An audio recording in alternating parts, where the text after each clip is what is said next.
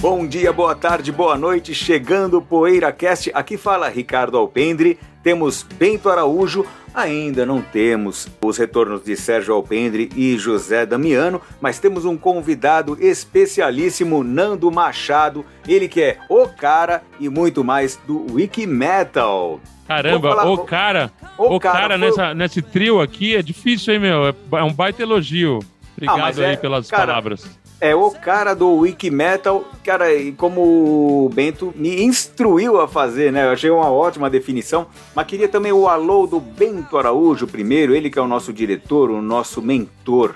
Fala, Bentinho! Salve, salve Cadinho, salve Nando, que prazer tê-lo aqui, queridão, né? A gente aí, amigos já há tantos anos, e a gente nunca tinha gravado um episódio do PoeiraCast, é um prazer tê-lo aqui. Vamos falar de um assunto muito bacana e também quero que todos se façam parte aqui desse nosso bate-papo. É sempre assim o PoeiraCast, né? Uma mesa redonda, um bate-papo literalmente de boteco. Vamos nessa, pessoal. Vai ser muito legal hoje. E Obrigado pelo tem... convite. Estou muito feliz aí de participar e, e pô, sou fã aí do, do trabalho de vocês, PoeiraCast, PoeiraZine. Bento Araújo é uma, é uma, uma lenda viva do, do, da música, né? Um conhecedor de altíssimo nível, sabe tudo sobre todos os estilos. O único defeito que ele tem é que ele não gosta de Queen, ele não é muito fã do Queen. Eu, eu gosto muito do Queen, então eu acho um defeito. Mas ninguém é perfeito, né, Bento? Olha, você está aqui o Ricardo também é um grande fã de Queen, né, um grande apreciador do Queen. Muito. Mas você sabe que a minha filha, Nando, tá mudando um pouco esse meu conceito, viu? Ela gosta tanto do Queen, eu lembro que a sua filha gosta muito também, já falamos sobre isso. Né? Então ela gosta tanto que eu tô me envolvendo um pouco mais com a banda, viu? Grandes chances aí de eu mudar minha opinião.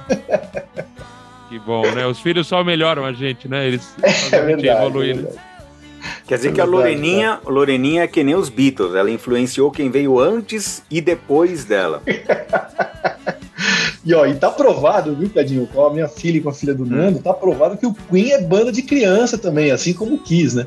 Mas qual não é? A minha banda número um é Motorhead. E, cara, o Motorhead também é banda de criança.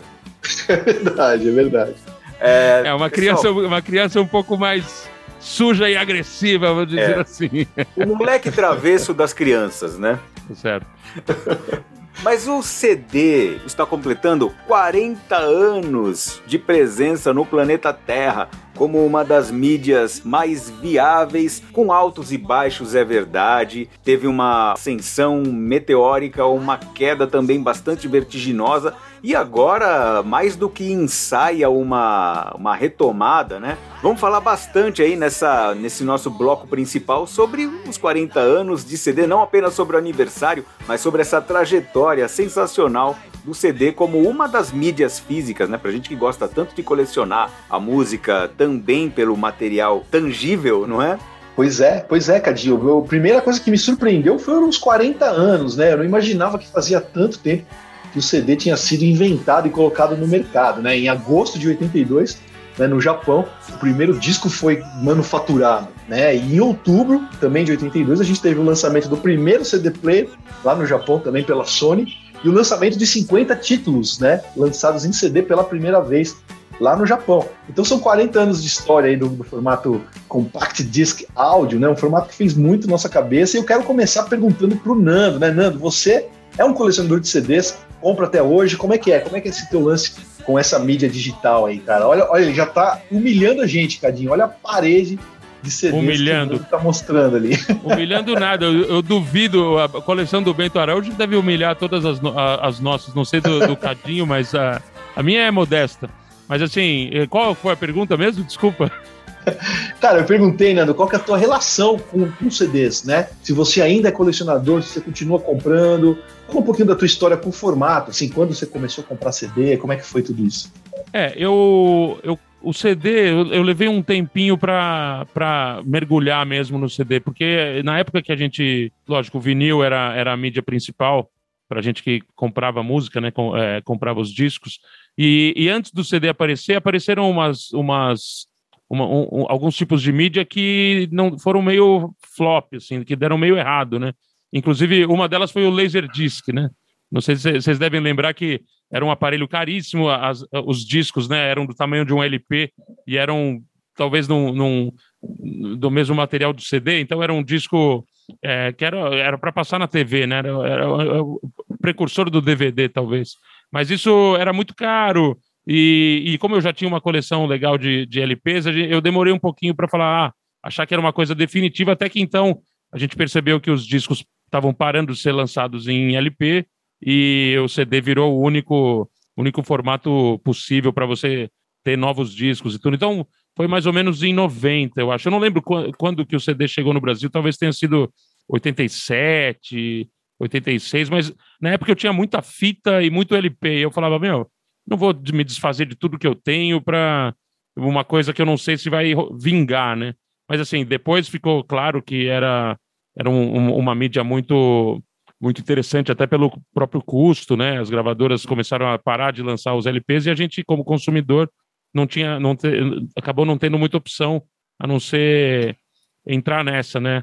Eu felizmente não não me desfiz dos meus discos de, de vinil, apesar de por um bom tempo fiquei sem aparelho de toca discos, é, porque realmente comecei a, em vez de quando ia na loja tinha vinil e CD, acabei dando acabei dando preferência por por CD, coisa que hoje em dia é o inverso, né? Eu mantenho minha coleção de CDs até hoje tenho um um CDJ aqui ligado no meu receiver, que é um aparelho de som legal para continuar ouvindo, mas eu, quando compro, eu prefiro comprar, comprar vinil. A não ser que eu vá num, num sebo, como aconteceu há um tempo atrás, fui para os Estados Unidos e fui num sebo que tinha uns CDs excelentes, aqueles remasters, tudo caixinha bonitinha, por 5 dólares.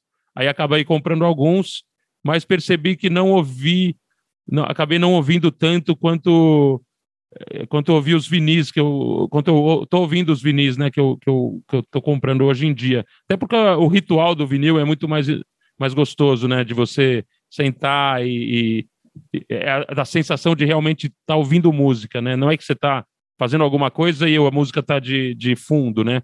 Quando você ouve vinil o, o ato principal pelo menos é, na maioria das vezes é ouvir música né? Você pode ler uma revista ler um jornal tudo mas você tem que mudar o lado depois de uns 20, 25 minutos, ou, ou você tem a capa, né, para você poder apreciar ali, ler a letra das músicas, o encarte. Então, eu sou da geração que cresceu com vinil, então tem um, uma sensação, um, um sentimento até meio emotivo com a, com a mídia. É, Nando, idades parecidas, eu acho que eu tenho. E, cara, exatamente o mesmo approach com relação, assim, à cultura do LP e do CD que você, sabe? Com a diferença de que eu por ter tido loja de discos com o meu irmão e a gente ter colocado uma boa parte, uma enorme parte da nossa coleção, né, como material para a loja, né, para iniciar a loja é, estourando, assim. Então a gente desencanou de ter coleção de discos e depois eu voltei a ter uma pequena coleção de discos, dando uma certa prioridade para o vinil, mas exatamente com a mesma, o mesmo modo de agir que você, assim que eu acho que é o mais o melhor custo-benefício. Quando a gente encontra um CD ali, como por exemplo, quando eu fui lá para Sister Ray, aquela loja lá em Londres que, que fica perto da Restless, né? Fica na mesma rua da Restless ou não? Não lembro agora. Enfim, fica tudo é, ali. Tudo no... no Sorro ali, né, Cadinho? É, fica ali, ali perto do Ronnie Scott, né? Aquilo é um lugar sagrado para música, para disco, né? Na Sister Ray, por exemplo, eu achei uns remasters, é, essas edições deluxe dos três álbuns dos specials Aí eu comprei porque estava barato, sabe? Embora eu tivesse eles em LP também, por exemplo, né? Então a gente quando acha o CD numa condição bem especial, assim, e ainda mais esses remasters que tem textos legais, que tem textos ali que nunca tem na internet, tem coisas que são praticamente exclusivas dos encartes dos CDs, né? Então, às vezes vale muito a pena. É, muito legal isso. Eu também me identifico muito com, com essa é, essa posição de vocês em relação ao formato digital e ao vinil também, que tem esse lance afetivo, né, que a gente cresceu ouvindo. Mas de uns anos para cá, com essa alta dos preços aí do LP, eu confesso que eu tenho comprado mais CDs, assim, principalmente usados, né, em sebos, né, ou algumas lojas que a gente vai, os preços são bacanas, assim, então a gente acaba, eu acabo aderindo muito a essa compra do CD. E eu percebo que isso é um dos fatores também, até o, o Discogs, né, aquele site bem interessante, fez uma matéria falando de por que, que três indícios que o CD está voltando, né? Está voltando um culto ao CD. E aí um deles era esse, era de que os colecionadores, para fugir um pouco dos preços caríssimos dos LPs hoje em dia, né? Principalmente das prensagens originais, pessoal, tá, muita gente voltou a comprar CD, voltou a alimentar a coleção ali digital em casa. Né? Isso é bacana, isso eu acho legal. E eu estou um pouco nessa, viu? Confesso para vocês. é, acaba que a gente, como eu, eu, não me considero colecionador, né? Eu gosto de ter as coisas na, na, nas mídias físicas, mas eu não sou aquele cara que tem, tirando talvez exceção, exceção dos Beatles, mas eu não tenho cinco edições de, de um disco. Eu, eu acabo pre preferindo ter é, um de cada, né? Mas, por exemplo, a gente estava falando do show do Cascadura, que eu tive a, o prazer de ver o show de encerramento, do, de despedida da banda ontem em São Paulo. Estava comentando com os caras que o, o, terceiro disco da banda, Vivendo em Grande Estilo, não existe no streaming. É, não existe em vinil. O único formato que ele existe é em CD. E eu tenho esse CD e adoro esse CD. Então, eu assim, que é o disco tem com coisas que a gente... Mendonça, né? Exato, exato. E, e tem coisas que a gente, assim, só acha em CD do mesmo jeito que tem coisas que só tem LP. Então, assim, não adianta a gente é, querer se desfazer de um, de um tipo de mídia porque vai ter é, facilidade de encontrar no outro. Imagina se eu não vendo minha coleção de CD e eu estou a fim de ouvir o Vivendo em Grande Estilo, o que, que eu vou fazer? Eu vou ter que, é. Sei lá, pedir para algum amigo me mandar um, copiar, ou, sei lá, no computador e me mandar o arquivo, é. ou não vou ouvir, né? Então. Pois é, Nando. Você sabe que hoje aí... mesmo Cara, não, desculpa te cortar. Não, não, eu falei que a gente está é, sujeito a esse tipo de situação onde tem, tem discos que só foram lançados, ou versões de algumas músicas. Tem um, uhum. O Pink Floyd lançou aqueles remasters do, na, pela EMI há um tempo atrás, e tem a do Wish You're Here, tem um disco 2 que eu acho que tem, tem a versão do, de Wish You're Here com aquele violinista Stefano. Qual é o nome dele? Grappelli. Ou Grappelli. Grappelli. Isso, Grappelli. isso, Stefano Grappelli que ele faz um solo de improviso no Wish You're Here que é sensacional. Eu, eu tava na casa do Beto Bruno, que é outro aficionado, colecionador. Outro dia eu comentei dessa versão e ele falou: não, essa versão não saiu no LP, só saiu em CD. Então, assim, como é que a gente vai ouvir essa maravilhosa versão de Wish You're Here com o Stefano Grappelli no, fazendo um solo de violino uh, ali no Abbey Road? Se você não tem o CD, né? Você me desfiz da minha coleção e quero ouvir. Não, acho que tem até no streaming se bobear, mas assim, não tem LP. Então, não adianta também ser só ter LP. Tem que ter LP, tem que ter CD e tem que ter o streaming também, porque a comodidade do streaming, convenhamos que, que é muito interessante. Você vai pegar um avião, você não vai levar sua coleção de CDs no bolso, né? No streaming você, você consegue ouvir, é, tem várias é. opções ali. Antigamente você levava pois uma é, fita cassete, né? Walkman. Né? Ou, é, ou eu tinha um, um, um, Eu tenho até hoje um. Uma, não é uma sacolinha, é um estojo que cabe em 20 CDs. Uhum. E aí eu levava, cada vez que ia viajar, escolhia a dedo ali os CDs que ia levar. Mas isso também me trouxe um problema, porque uma vez eu estava na praia com essa. Tinha ido para Camburi e a, o meu estojo ficou no carro e entraram no meu carro e roubaram o som e levaram o estojo. Então eu tenho um, eu tenho um box aqui do Marvin Gaye, que eu, que eu adoro Marvin Gaye, aquele Sim. The Masters, lá tem quatro discos, e no meu só tem dois, meu. Fiquei, fiquei manco com o meu box do Marvin Gaye. Puta, muito triste Putz. isso. É, outro exemplo também, hoje mesmo eu estava ouvindo esse disco aqui, ó, vocês lembram dessa banda aqui, o Archangel? Ar sim, sim. Tava ouvindo esse CD, né? A banda Sent da, by Angels. do Double é. Trouble, né? Double Trouble do Steve Ray Vaughan, né? A cozinha é. e lançaram esse CD no começo dos anos 90, cara, e não tem no streaming, né? Eu fui procurar para ouvir não tem no streaming esse disco, é, já é de 92, ou seja, uma época que nos Estados Unidos já estavam parando com a, com a, fabricação dos LPs também, não era tudo que saía em LP nessa época. Então é um exemplo desse que o Nando falou também, é uma coisa que se você quiser ouvir, tem que ter o CD da época aqui, né? Então tava ouvindo hoje, cara, esse disco, um disco muito bacana.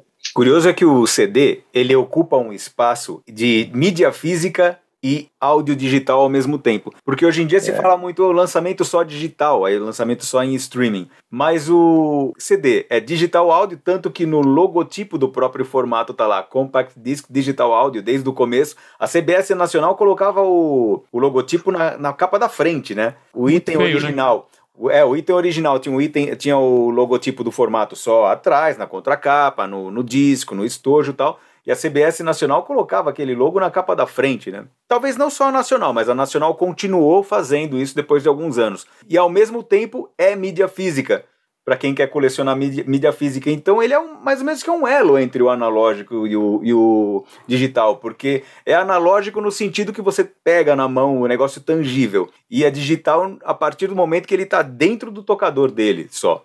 É, o leitor ele, ele não encosta, né? Não tem é. uma uma relação física direta. É, é nesse sentido mídia, né? que ele é digital, né? E no restante ele é uma mídia física, ou seja, colecionável como, como material de consumo, assim.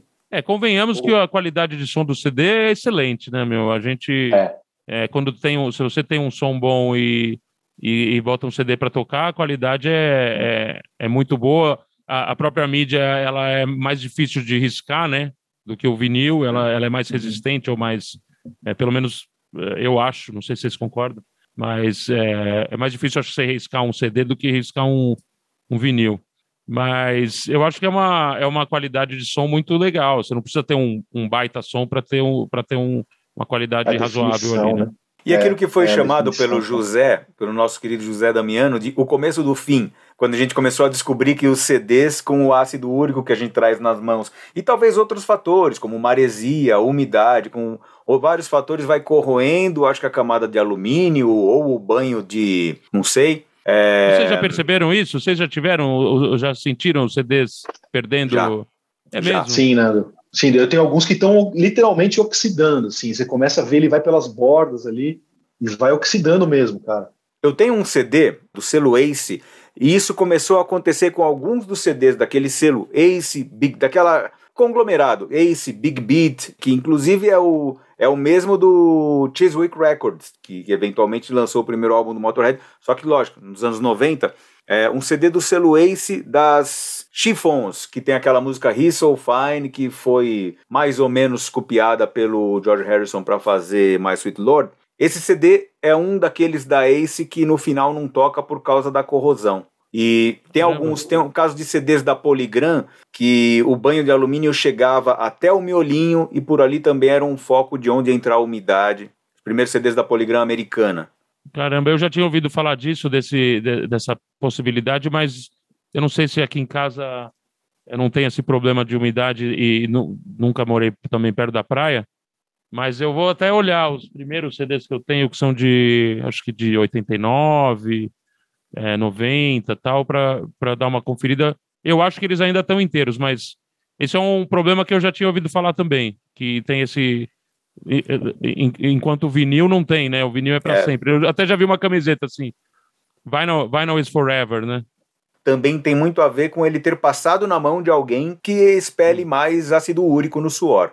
Agora, uma coisa que eu queria lembrar, o Nando falou de 1990, cara, para mim eu lembro do marco exato. 1990 foi quando eu comecei a comprar CDs. Um CD que eu comprei antes de ter CD player foi o primeiro dos Stray Cats, que eu vi ali na Record Runner do Alberto. Pô, o cara tem isso, esse disco é raríssimo em vinil, achei em CD. Tinha só em CD japonês na época. Comprei, porque é uma das minhas bandas preferidas. Comprei, depois eu comprei os outros também. Mas o CD japonês do primeiro dos Stray Cats foi assim um dos um dos primeiros que eu tive, acho que o primeiro, antes de ter CD player. E a primeira vez que eu ouvi, não, não sei vocês, como foi para vocês essa experiência, primeira vez que eu ouvi falar do CD player, do CD, do, do novo formato, foi no programa Senhor Sucesso, apresentado pelo Maurício Kubrusli, na rádio Excelsior FM, ou seja, um braço da Globo, né, da Rádio Globo, que ficava ali na Rua das Palmeiras. E nesse programa, que era, se não me engano, no fim de tarde, de segunda a sexta, o Maurício Cobruzli veio com essa notícia. O novo formato está sendo desenvolvido pela Philips, e o Bentão estava me lembrando pela Philips e pela Sony, né? Isso em 82 mesmo, porque foi a época que eu ouvi esse programa. Ele toca num, num, aparelho menor, e aí veio até algumas informações erradas, que você, você cai, se você deixa ele cair no chão, cair num buraco, continua tocando, enfim, frutos de especulações ainda daquela época, né? Isso em 82. E eu lembro que depois, num trecho de uma novela de TV, eu lembro da mãe falando pro filho: Nossa, mas essa menina que você tá querendo namorar, que tinha as origens mais humildes ali, ela não sabe nem mexer num aparelho de tocar CD. Olha pra só, você ver aquele primeiro mercado consumidor do CD, né? Que o CD era caríssimo é, naquela época. É. Mas como demorou para popularizar no Brasil, né? A gente está falando 82 no Japão, 83 na Alemanha, ali na Europa. E no Brasil, a gente tem essa lembrança de anos 90 mesmo, né? Começo dos anos 90 que a gente começa a comprar os primeiros discos em CD e depois o aparelho. Eu lembro que o aparelho eu fui comprar só em 93, cara. E eu lembro direitinho do dia que eu comprei o aparelho, quais foram os dois discos que eu comprei em CD, os lançamentos. É, foi o Counterparts do, do Rush e o Acid Eaters dos Ramones, né? Um disco de covers dos anos 60 ali dos Ramones. Eu lembro que eu levei esses dois CDs para casa e coloquei para tocar. Então você vê que a minha, a minha, o meu padrão ali de definição ia do progressivo, vamos chamar assim, do Rush, ao punk dos Ramones, né? Em, de, em som digital. Foi legal, foi legal sacar assim aquela qualidade e tal. E eu já tinha alguns discos em CD que eu vinha comprando. Eu lembro que as lojas americanas, né? Quando pintaram com força no mercado brasileiro, eles vendiam vários CDs importados a um preço muito legal nessa época. Assim, pegava vários nas americanas. Vocês lembram disso? SD é o Pinaps dos Ramones. é, é, é de exato, covers, né? É. De covers, é. De covers 60. Eu, eu, lembro que quando eu, em 91, fui fazer intercâmbio na Austrália. Passei um ano lá e a gente ainda não tinha aparelho de CD. E quando eu estava lá, no meio da viagem, é, eu lembro que conversando com meu irmão, ele falou: Ah, agora a gente tem CD. Aí eu falei, ah, legal, então vou ficar de olho aqui, se tiver alguma coisa legal, já, já compro, né? Porque na época eu via muita fita, como eu fui viajar e, porra, era Walkman, né? Gravava fita e levava, é, ou, ou até comprava, né, as originais. E eu lembro que um dos primeiros que eu comprei foi o The Cult Ceremony, que é o que veio depois do Sonic Temple. Que é um disco, não é um dos melhores do The Cult, é um disco razoável, mas eu lembro que também comprei o Blood Sugar Sex Magic, esse sim é um, eu acho um descasso. E, e aí começou uma coleção, mas a gente teve uma, uma, um aspecto que acho que contribuiu para todas as coleções da, dos começos começo dos anos 90, foi a época do real, que o real virou, né, um real era quase um dólar. 94. Um dólar era, é, né? e, 94. E aí a gente é. comprava eh, CD importado por preço, pelo preço de CD nacional. Então isso ajudou bastante. Eu tinha vários amigos que tinham aqueles catálogos para encomendar é, CDs eu lembro que comprei vários daqueles. É, é, era importado, não sei qual que é o esquema que os caras faziam para trazer, mas ele levava o catálogo, escolhe aí. Eu, sei lá, pegava 10, 10 discos e, e acabava ficando é, 200 reais, né? Na época era muito mais do que vale hoje, mas mesmo assim era como se fosse. O CD era 20 reais, né? Era um preço de tabela meio 20 reais e, e, e era mais ou menos equivalente. E uma coisa que contribuiu muito, eu vou contar aqui é, para vocês, foi, foi até uma, uma situação engraçada. Eu tinha um amigo que trabalhava numa loja de CD chamada Laserline, que ficava na Lorena, e o dono não estava nem aí, era um cara que não ligava muito para música, não conhecia muito, e eu trabalhava em gravadora, e eu chegava com... Eu ganhava aquelas amostras grátis, né? E eu chegava com um monte de discos, sei lá, do Tiririca, do Latino, do Cara Metade, e trocava pau a pau por uns puta disco meu, na, na loja, porque meu amigo falava, ó, o cara falou assim, não, é, esse, esse cara metade vai vender muito mais rápido do que o Rock and Roll Circus dos Stones, que tinha acabado de sair. Eu lembro que eu troquei pau a pau o, o cara metade pelo Rock and Roll Circus importado dos Stones. Eu sa... eu, o meu amigo falava assim, meu, eu sempre dava um pro preço meu brother, né? Sei lá, levava 10 discos, trocava por 10 discos, dava um pro meu amigo.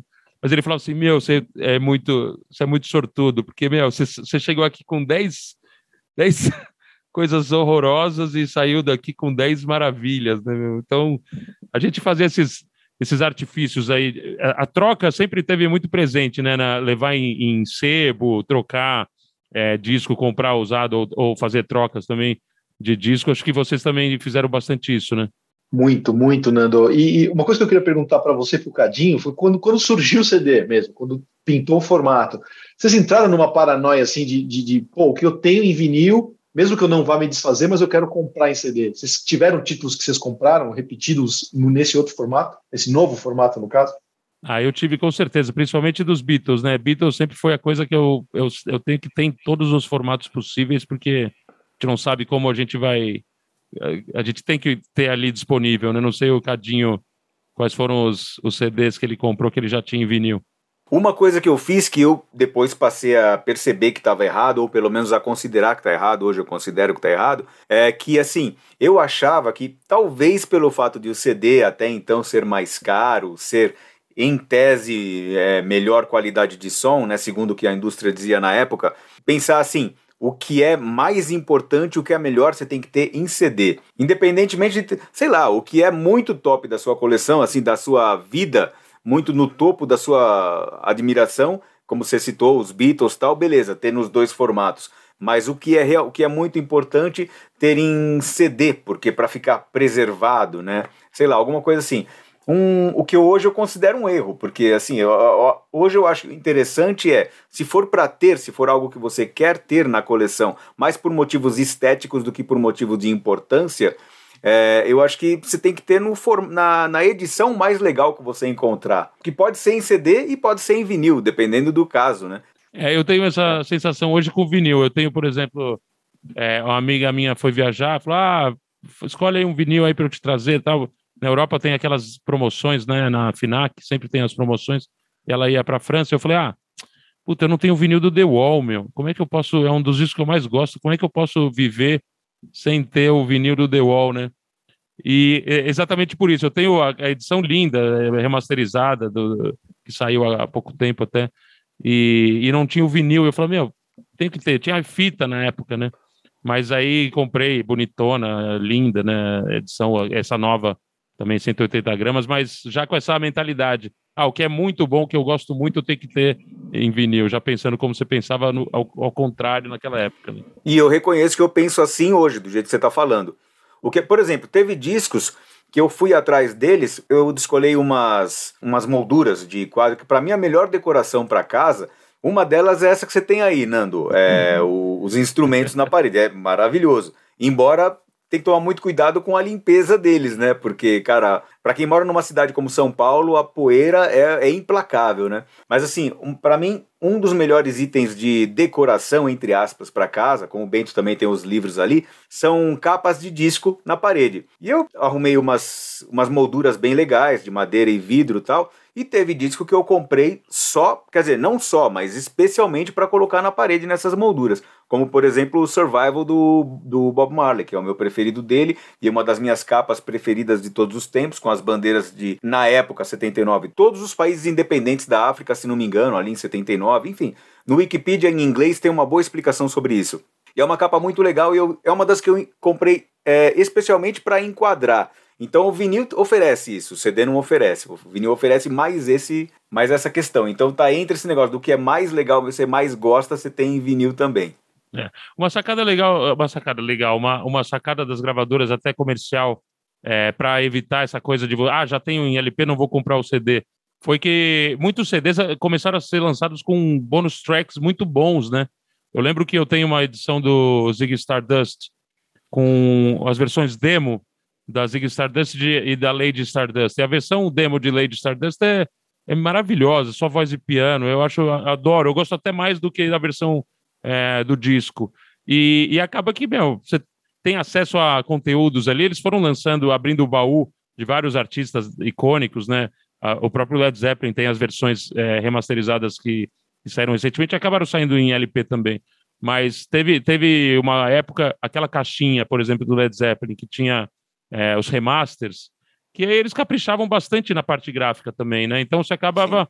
Sim. Por outro lado, você não tinha né, a capona bonita e tudo, mas tinha aqueles livretinhos. Tem uma caixa também do George Harrison que é bem bonitinha, que tem ah, os, as versões das capas pequenininhas ali.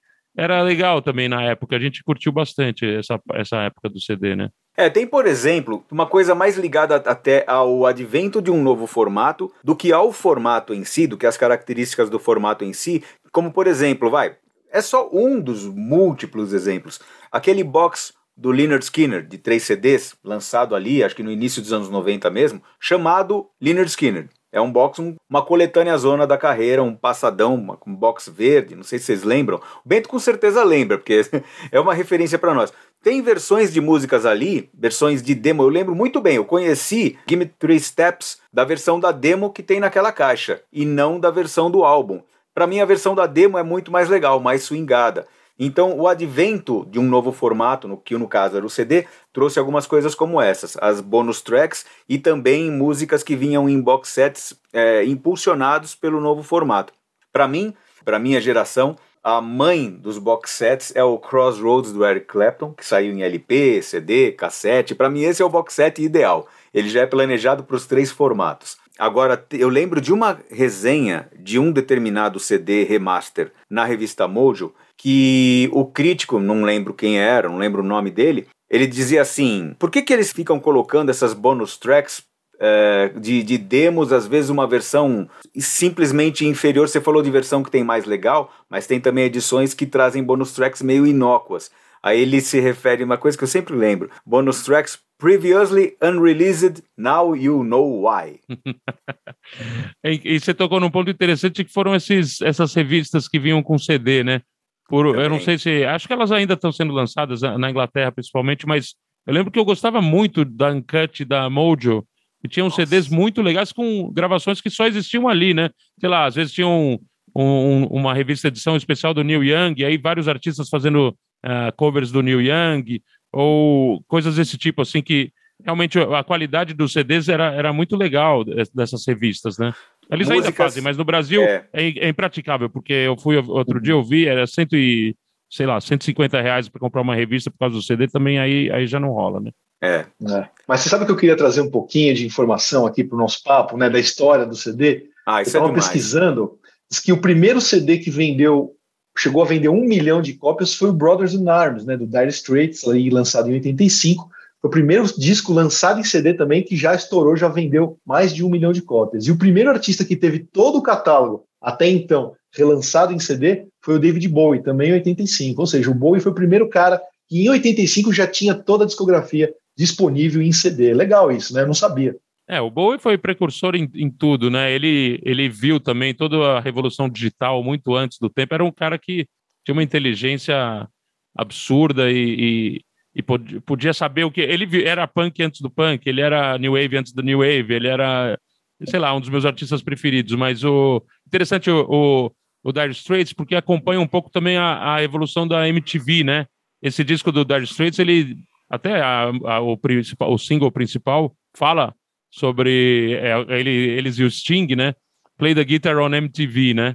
É, Money for I Nothing. My MTV, eles ficam é. falando também, né? É. Então, acho que teve uma.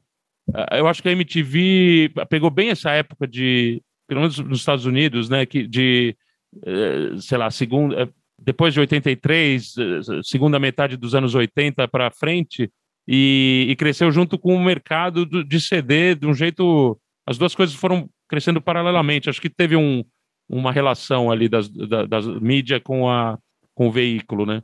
Verdade. E o que eu achei muito curioso também, andei pesquisando os preços né, de alguns CDs que são já raríssimos hoje em dia, principalmente esses da primeira leva, né? A gente tem essa primeira leva lançada no Japão em outubro de 82, que tem o Billy Joel, né, o 52nd Street é considerado o primeiro apenas por uma questão de numeração de catálogo, mas ele saiu junto com 50 títulos, né? Tem Journey, tem Earth, Wind and Fire, tem Boss Skaggs, tem Toto, tem um monte de bandas ali que saíram nessa leva, mas o que, que, acontece? Alguns desses discos são raríssimos hoje em dia, né? Principalmente os lançados na Alemanha também, em 83, pela Philips Polygram. Então eu estava pesquisando o Rush, o Moving Pictures, lançado na Alemanha, nessa primeira geração de CDs fabricados, ele está sendo vendido no Discogs por cerca de R$ 1.200. O Jean-Michel Jarre, o Equinox também, e o ABBA, o The Visitors, todos nessa faixa de R$ 1.200, R$ 1.500 no, no, no Discogs. Dá uma olhada. ABBA The Visitors não foi o primeiro CD fabricado na Alemanha? Não tem aquela lista que a gente tava. Que tá no, no Discogs, não é? Agora, Isso, esse, esse lance do Billy Joel é porque ele é erroneamente listado como sendo o primeiro, sendo que ele é um dos 50 primeiros que saíram exatamente ao mesmo tempo, né? Pelo fato de o 52nd Street Billy Joel ter o número 1 no catálogo dessas CDP, 35, não sei o que, ele é o 1. Não é isso, Bentinho? É. é isso, Cadinho, exatamente. E outro dado interessante também que me surpreendeu é que a Billboard né, reportou um aumento nas vendas em CD pela primeira vez em 17 anos. Fazia 17 anos que o CD só caía as vendas, pela primeira vez teve um aumento nas vendas em CD no ano passado, 2021. Legal Caramba, isso, né? Será que isso tem alguma coisa a ver com o desmatamento da Amazônia? Porque também é a primeira... Tô brincando. é... E o que é legal também, Cadinho, é que ó, a Adele, a Taylor Swift, o BTS, essa galera tá lançando seus discos novos em CD também. Isso é legal. Tem uma molecada conhecendo o formato também ainda. Isso é Meu, é antes a gente falava, os caras estão lançando em LP, nossa, estão lançando em LP, voltando a lançar em LP agora, cara, é engraçado isso, né? Porque até, cara, até ontem, né, na história, até ontem era comum que o formato principal fosse CD. Exatamente, ou seja, a conclusão que a gente chega é não se desfaça da sua, da sua coleção, né? E eu acho muito legal a, a, a questão da volta de uma mídia, como o vinil voltou com tudo lá fora, muito forte aqui também. mas, e o CD aparentemente também voltando, é que isso traz de volta também as lojas de disco, né? E as lojas de disco, como os senhores aqui são especialistas nesse, nesse, nesse sentido, porque uma das lojas que eu mais frequentei o, foi a Nuvem 9, né?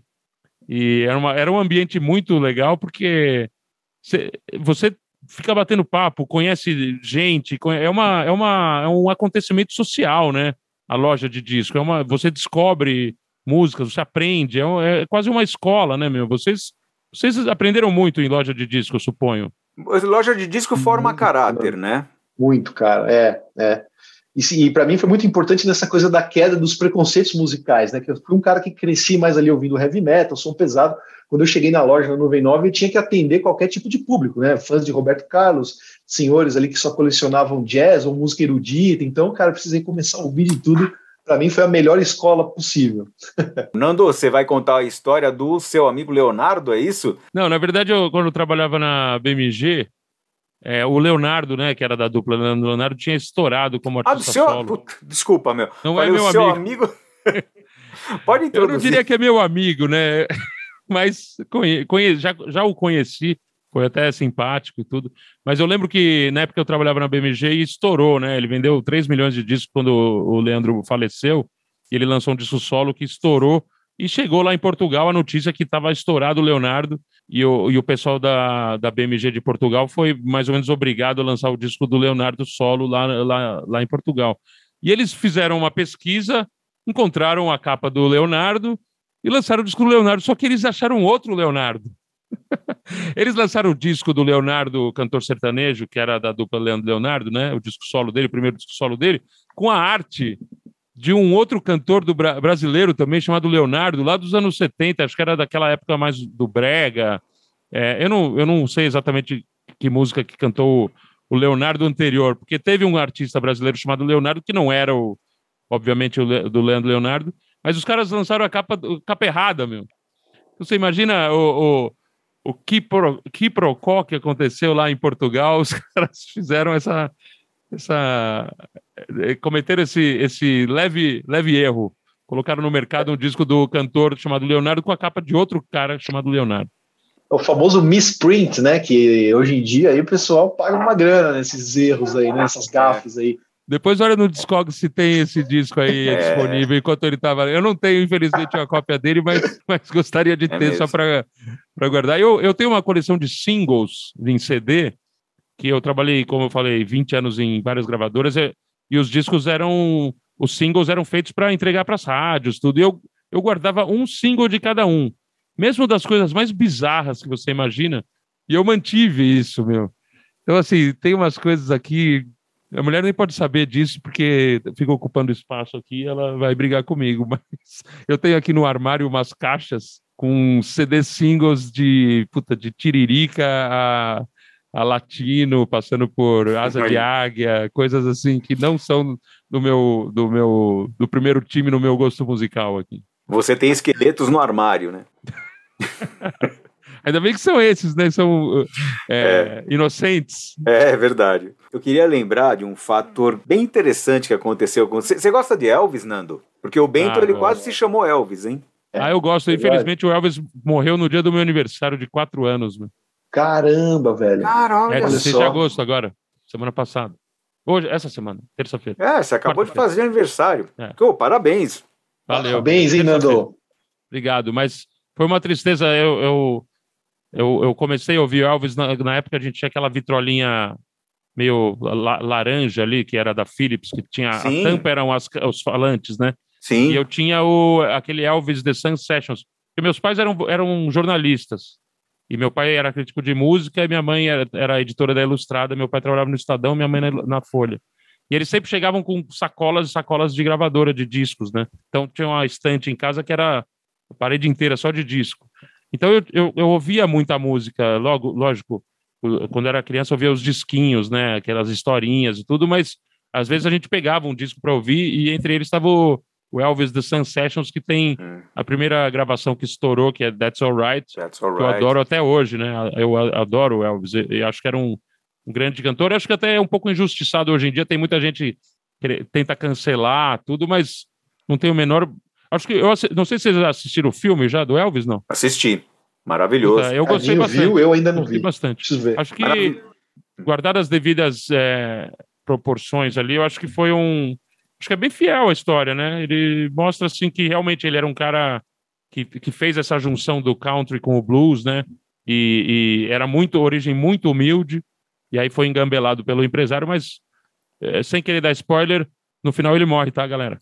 É, é que as pessoas tratam o Elvis como um agente, é, como um agente assim, causador da apropriação cultural, né? Ele foi um dos muitos é, veículos pelos quais a indústria praticou a, a apropriação cultural e nem foi o primeiro, longe de ter sido o primeiro, inclusive, é claro, né? Isso sabemos. Agora, o, o no, quanto ao filme, uma coisa que eu gosto muito é que mostra o quanto o Elvis tinha um apreço pela música negra, é, que é uma cultura que veio do fato de ele ter crescido na vizinhança do bairro das pessoas pretas, inclusive, né? E assim, como disse o nosso Cláudio Medusa num post sobre, talvez sobre o filme, sobre o próprio filme do Elvis também, falou assim, poxa, meu, não vem com o papo da, a, a, respeito da apropriação cultural, que é claro que ela existe, porque se for pensar sobre isso, não sobra um branco vivo no, na música pop do ocidente, aqui do rock and roll especialmente, né?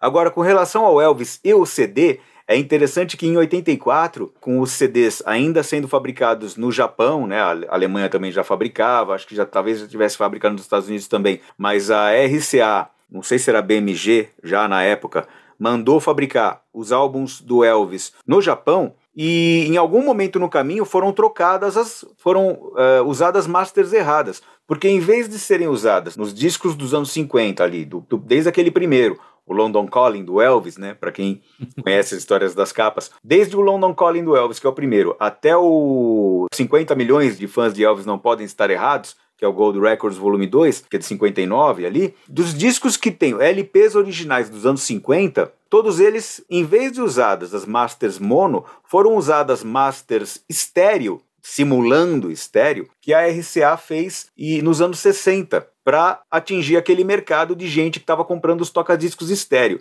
Então esse, essas masters foram usadas por engano na primeira leva de CDs do Elvis de discos dos anos 50. E esses são também perversamente colecionáveis. E cara, eu não tenho esses discos, mesmo porque se tivesse já teria vendido, porque eles são caras essas edições, né? Mas eu, por algum motivo afetivo, por causa também dos LPs nacionais, eu gosto mais de ouvir os MP3, que eu tenho eles em MP3, dessas edições com esse estéreo fake e tosco, do que os mono originais. É, Pois é, Cadinho. Cadinho, eu queria que você só lembrasse aqui para a gente deixar registrado o um negócio que a gente falou em off, que foi do nosso querido e saudoso amigo Paulo Cavalcante, né, que trabalhou na Bis, na Rolling Stone, em tantas outras revistas e jornais de música, e era nosso amigão lá na época da Nuvem 9. O que, que ele falou uma vez na época também que o CD estava se tornando raridade e tal? Como é que é essa história? Nossa, cara, bem lembrado, bem lembrado, porque uma das questões, assim, com relação ao, a essa coisa também de mercado, não necessariamente as características do formato CD, mas a, a entrada desse novo formato no mercado, que foi assim, muitos de nós, eu inclusive, pensamos por um momento que, ah, a partir de agora tudo vai ser relançado e tudo vai estar em catálogo. Eu não sei o que, que nos levou a pensar isso. E em um determinado momento o PC falou, lá na Nuvem 9. Pô, já estamos vivendo o momento em que começa a ter CDs fora de catálogo. Ou seja, ali, primeira metade dos, dos anos 90 ainda, que o CD tinha acabado de, de, de estourar no Brasil, né? Já estamos vivendo o um momento em que já tem CDs fora de catálogo. E eu, putz, ferrou. Tudo de novo? Não. É bem interessante isso. É, é. que legal. Que legal isso Essa aí. história que você contou do Elvis, Ricardo, é, é interessante porque o é, é, foi um erro humano, né? Então, essa, essa, mesmo a gente pensando que o produto é, é, é feito na fábrica e, e é, ele, a gente está sujeito. Eu trabalhei na época que eu trabalhava no, no internacional da EMI, eu que mandava as masters para a fábrica. Então, eu baixava um arquivo no computador, eu, eu baixava o arquivo do, do da, arte, da parte gráfica, mandava para um, um designer fazer as adaptações e, e mandava o arquivo para a fábrica, gravava um CDR com, com a parte do com os arquivos que a gente não sabia o que, que era, né? Porque você não lia os arquivos, seu computador não lia. Eu, eu baixava e gravava no CD. Então, se em algum, algum momento desse processo alguém tivesse feito cometido um erro, é, ia para a fábrica errado, ia ser fabricado errado E aí o erro, mais uma vez, se alguém colocasse isso no mercado, né? Porque normalmente, quando se detecta um erro desses, ele vai para quebra, né? Então, é uma cadeia de, de erros ali que fez com que, eh, justamente com Elvis, né, um dos maiores artistas da história, normalmente esses erros acontecem numa escala um pouco menor, mas é, qualquer, qualquer, qualquer um está sujeito a, a, um tipo de, de equívoco desse tipo, né? No caso, então, uma prensagem grande, né? Claro que virou raridade por causa também da quantidade de gente que coleciona, mas uma prensagem grande de discos com a matriz errada. Exatamente. É. Bom, e aí, alguma coisa mais para esse nosso primeiro bloco?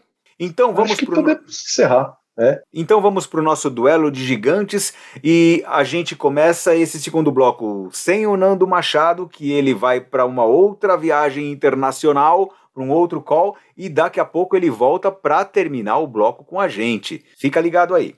Poeira Cast.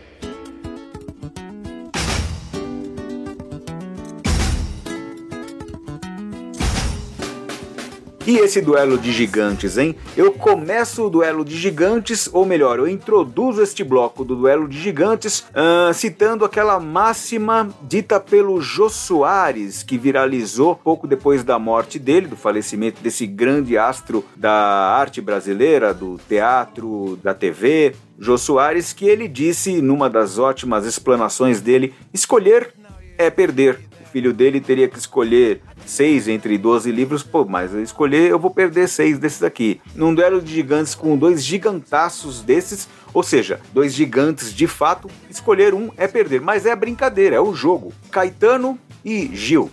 Caetano Veloso e Gilberto Gil. Dois oitentões, dois caras da MPB, dois caras da Tropicália, que completaram 80 anos nesses dias, né, esses dias recentes. Aliás, dois entre muitos dos grandes artistas que completaram ou completam 80 anos neste 2022. Quer começar votando, Bentinho, ou quer começar sofrendo ouvindo os votos alheios? é, Cadinho, eu decidi, eu tô numa fase de não sofrer muito, não, viu?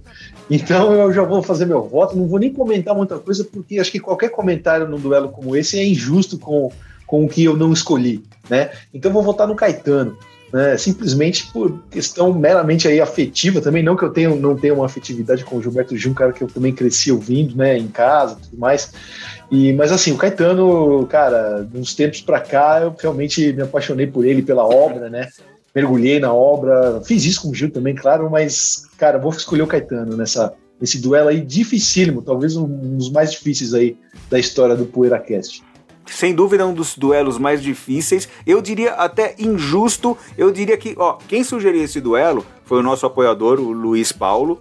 Eu topei, como todos toparam, não vou ser eu que você estraga prazeres, mas eu acho que esse duelo é até injusto que exista isso. É, Cadinho, é, o, é o duelo eterno, é o duelo eterno Beatles e Stones que acabou transformando os Stones na banda mais subestimada do mundo, né? Segundo José Damiano, e que todos nós concordamos, né? É. É, Stones são. É verdade, Stones são a banda mais subestimada do mundo, entre vários outros artistas subestimados que são assim, acabam sendo sempre relacionados por causa de imagem, por causa de outra coisa, por causa de alguns hits, pelo grande Mal público. comportamento, né? Mal comportamento, pelo grande público, é claro, né? Não por quem ah, claro. almoça UFO e janta tênis after, como a gente, né? Mas enfim. Isso. É, Bentinho, eu também, apenas por motivos afetivos, voto no Caetano. Cara, é, eu não tenho como dizer que um deles é melhor que o outro, pelos critérios que eu conheço. Em letra, música, eu acho que os dois são padrão de excelência. Aliás, muito mais que excelência, padrão de genialidade. Aliás, muito mais que padrão, inclusive. Voto também no Caetano, mas apenas por motivos afetivos. Então aqui, ó, Cadinho, 2 a 0 para o Caetano. Agora vamos com uma apoiadora, a Tatiana Oliveira. O voto da Tatiana Oliveira cheio de personalidade e eloquência. Vamos lá. E aí, galera do PoeiraCast, satisfação participar deste duelo de gigantes oitentões da música brasileira, Gil Caetano. Bom, levando-se em conta a, a importância de ambos, a qualidade indiscutível da obra de ambos, meu voto é Gil, Gil, Gil, Gil, mil vezes Gil. Inclusive eu estava até comparando alguns álbuns deles, eu comparei o Transa com o Expresso 2222 e assim, não tem nem o que discutir, não vou ficar aqui falando faixa a faixa quando dá tempo, mas não tem nem o que discutir a superioridade do Gil na particularmente, assim, muito para mim, né? Depois eu ainda comparei o bicho com o Refavela pelo amor da deusa, não tem o que comparar. A música do Gil ela é muito mais rica. Não é à toa que no exílio Caetano ficou deprimido, não julgo, e o Gil foi conhecer tudo que ele pôde conhecer, conheceu o reggae, assistiu a shows fantásticos, enfim. O Gil ele adquiriu uma bagagem muito maior que o Caetano, mas de qualquer forma, talvez esse fato até denuncie um pouco do que sabe, da energia de ambos, enfim. O Gil ele tem uma sensibilidade para letras que eu não vejo no Caetano.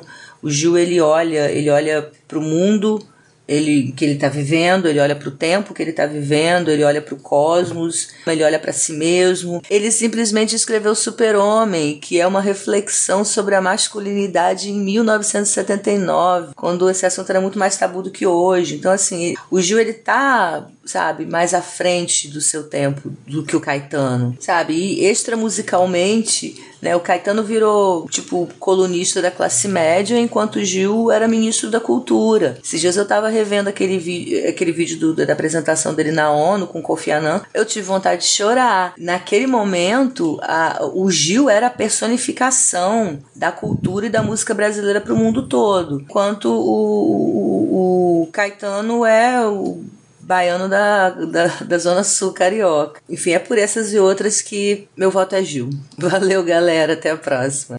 Algum comentário, Bentinho, sobre o voto da Tatiana? É, Cadinho, olha, muitos comentários. Eu queria primeiro agradecer a Tatiana por ser aqui a nossa apoiadora agora, né? Ela acabou de fazer parte aqui da nossa família PoeiraCast. É um prazer recebê-la aqui, Tatiana.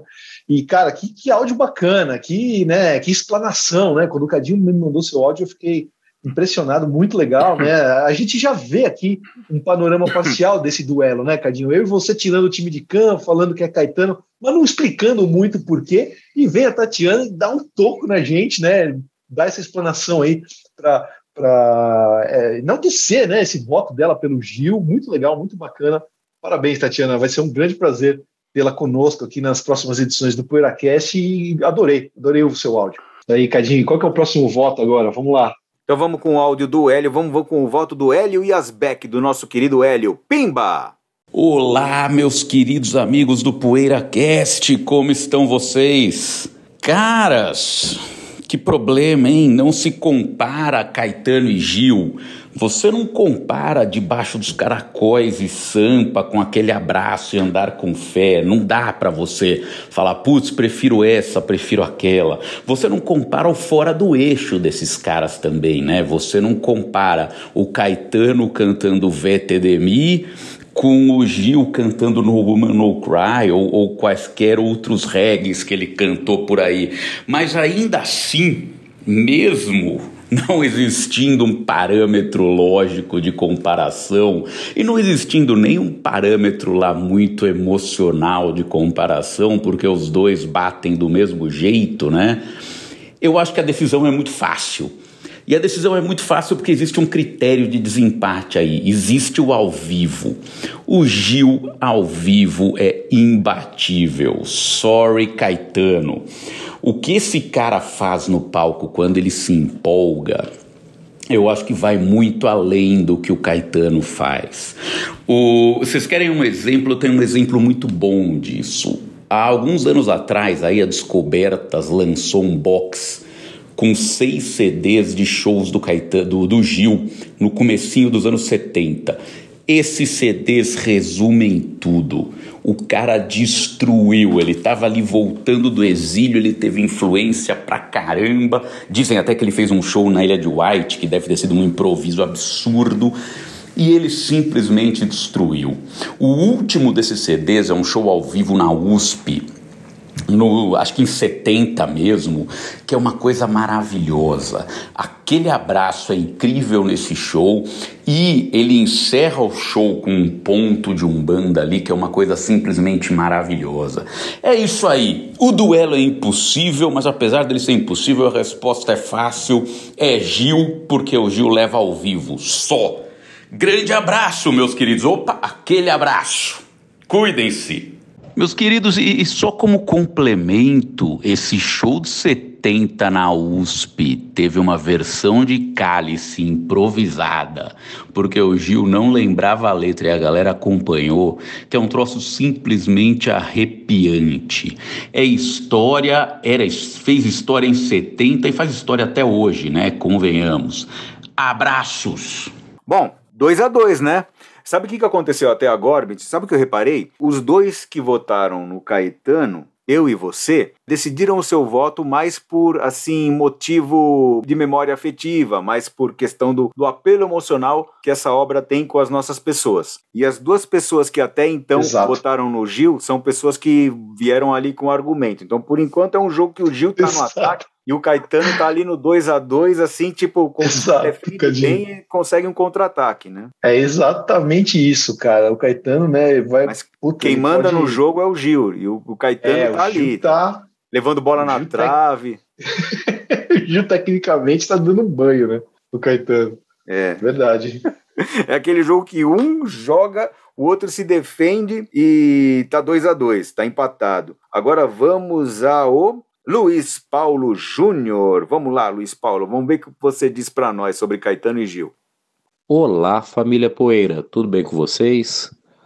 Hoje nós vamos falar de dois mestres, Caetano Veloso e Gilberto Gil, que desde os anos 60 até os dias atuais mantém uma produção forte, relevante, com discos maravilhosos, alguns clássicos da música brasileira, músicas fantásticas, projetos, os dois quando se juntam é uma maravilha, shows em conjunto. Eu tenho até dúvida se há algum precedente na música mundial parecido com os dois, com essa parceria que eles mantêm. E quando nós estamos falando de artista de tão alto nível quanto os dois, nós não fazemos um duelo, a gente troca impressões.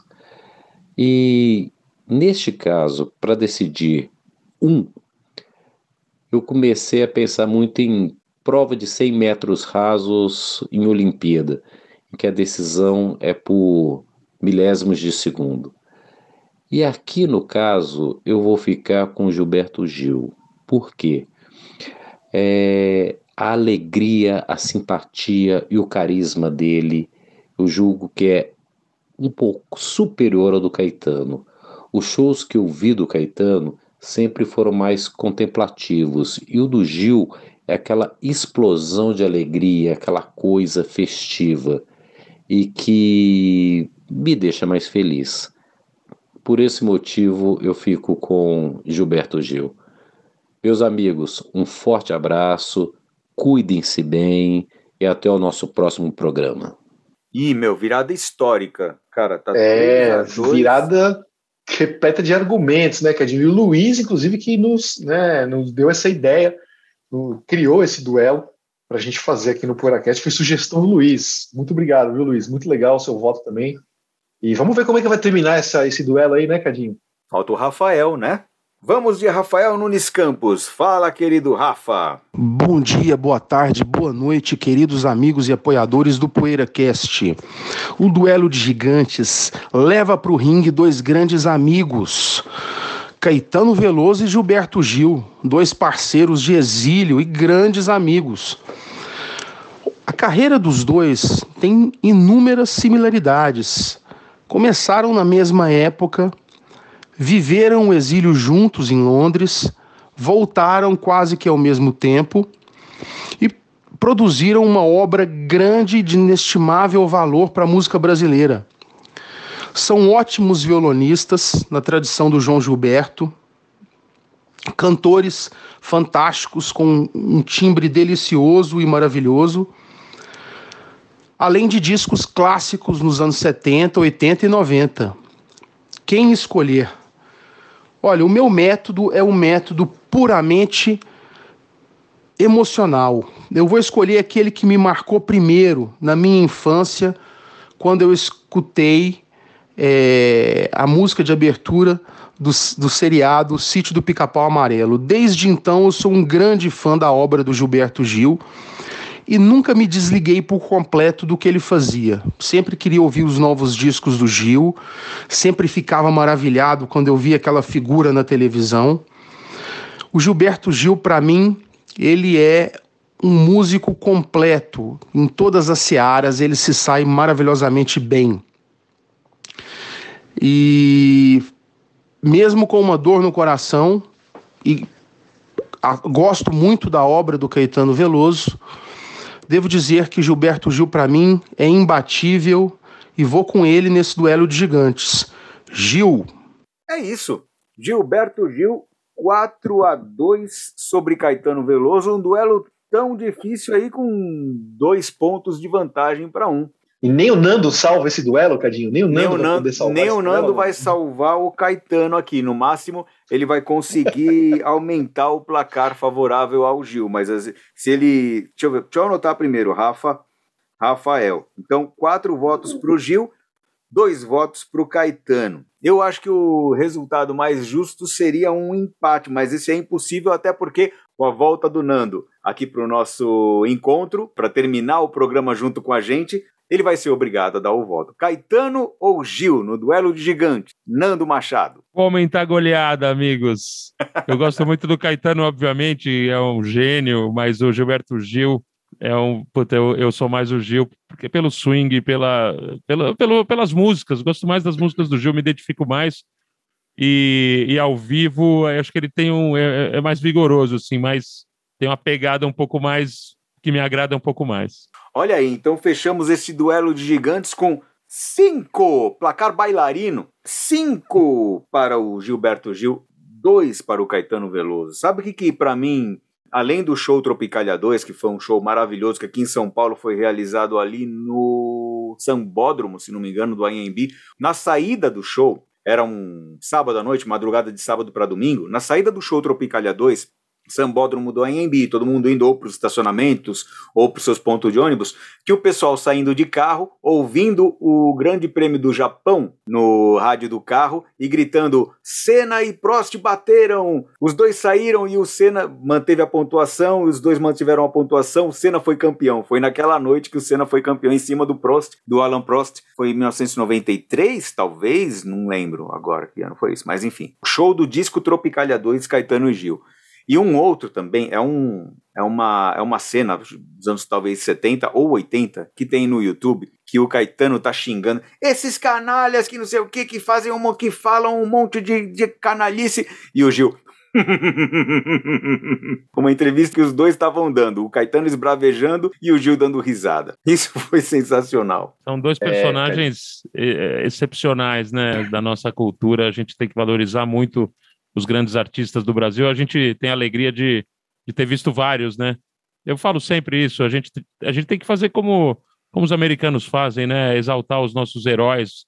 Eu, eu falo isso não só do Caetano e do Gil, mas da Rita Lee, do Tim Maia, do Raul Seixas, Tom Jobim, Elis Regina, tantos artistas. A gente, Milton Nascimento, a gente é privilegiado e, e às vezes não dá conta disso, né? Tem toda a razão. Mais alguma consideração para esse final de programa, pessoal? É, só queria convidar, né, quem está aí nos ouvindo, vocês aí ouvintes do PoeiraCast, que no, no, post aqui, né, de divulgação desse episódio, seria muito legal se você puder também votar, puder escolher aí quem vocês preferem, né, o Gilberto Gil ou Caetano Veloso. Vai ser legal saber a opinião de vocês também aí do outro lado. E para você que deseja ser um apoiador do PoeiraCast, você que está pensando apoio ou não apoio, vem para cá, entra no catarse.me barra PoeiraCast e escolhe lá qual modalidade de apoio você prefere, baseado no valor e baseado também na recompensa que você tem. Uma delas é a que você acabou de ouvir, mandar áudios para participar do PoeiraCast no bloco que muitas vezes tem duelo de gigantes ou cruza na área com algum assunto que a gente define quase que de improviso. Tem também a, a modalidade de participar da nossa reunião de pauta, que é por e-mail, um papo muito legal e bastante descontraído que a gente tem sobre música por e-mail quando a gente vai definir o tema ou os temas deste programa, né? É isso. Nando Machado, muito obrigado pela sua participação. Foi um prazer enorme. Pode chamar que eu volto quando quiser. Não sei se vocês repetem os convidados, mas eu já estou me convidando aqui antes de vocês me convidarem para voltar. É só, sempre um prazer bater um papo com vocês. Gente boa e gente que tem bom gosto. A gente precisa de mais disso no Brasil, né, meu? A gente está no momento que temos que valorizar as, as, as boas conversas, né, meu? Tem conversa tão ruim por aí, a gente tem uma, tendo uma conversa boa dessa só, só traz alegria, meu. Sobre o assunto que é tão importante quanto qualquer outro assunto mais importante, que é música, não é? Exatamente.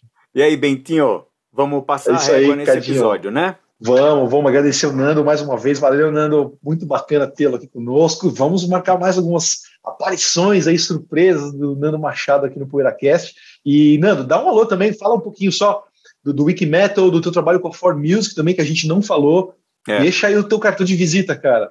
É, eu acho que dá para hoje em dia você entrando nas redes sociais, né, dá para saber tudo que a gente faz. A For Music tem as redes sociais, a gente presta serviço para artistas, assessoria de imprensa, é, divulga os artistas, né? Trabalhei muitos anos em gravadora, mais de 20 anos em gravadoras e a gente tenta fazer esse trabalho para os independentes hoje em dia. O Wikimetal é o veículo de mídia voltado para o rock pro, e para o rock pesado. Tem também o Mad Sound, que é um site mais voltado para o indie, para o pop. E, pô, toda quinta-feira lá com o Gastão no, no canal do Casa Gastão no YouTube e no YouTube do Wikimetal a gente está fazendo uma live agora, uh, trazendo as notícias da música, do mundo da música, na, às seis horas da tarde. Encerro aqui, a gente não está em vídeo, mas encerro mostrando uma preciosidade que eu tenho aqui em CD, que é uma caixinha do, do meu artista preferido da vida, que é o John Lennon, e eu comprei essa caixinha em 91. São quatro CDs. E eu estava olhando agora porque eu tava, entrei em certo pânico, porque vocês falaram que os CDs estão oxidando e tudo, mas ó, eu acho que eu fiz minha lição de casa. Cuidei bonitinho aqui, ó. Tá em perfeito hum. estado. Meu CD de 91. Legal. Uou. Lindíssimo, né, meu? Edição linda aqui, Parlophone. Adoro Sim. essas coisas, meu. E eu tenho umas umas quatro caixas de, de tudo que é tipo de coisa do John Lennon. Tem uma caixa só de demo, que só tem em CD também, eu acho. Uma caixa bem bonita com os desenhos dele ali. Então, assim, é, somos fãs do vinil, mas o CD também é muito bem-vindo, viu? É, legal. bem legal. Então, é isso aí. Um grande abraço para vocês. Daqui a um mês a gente volta com mais uma edição. Um grande abraço e até lá. Poeira Cast.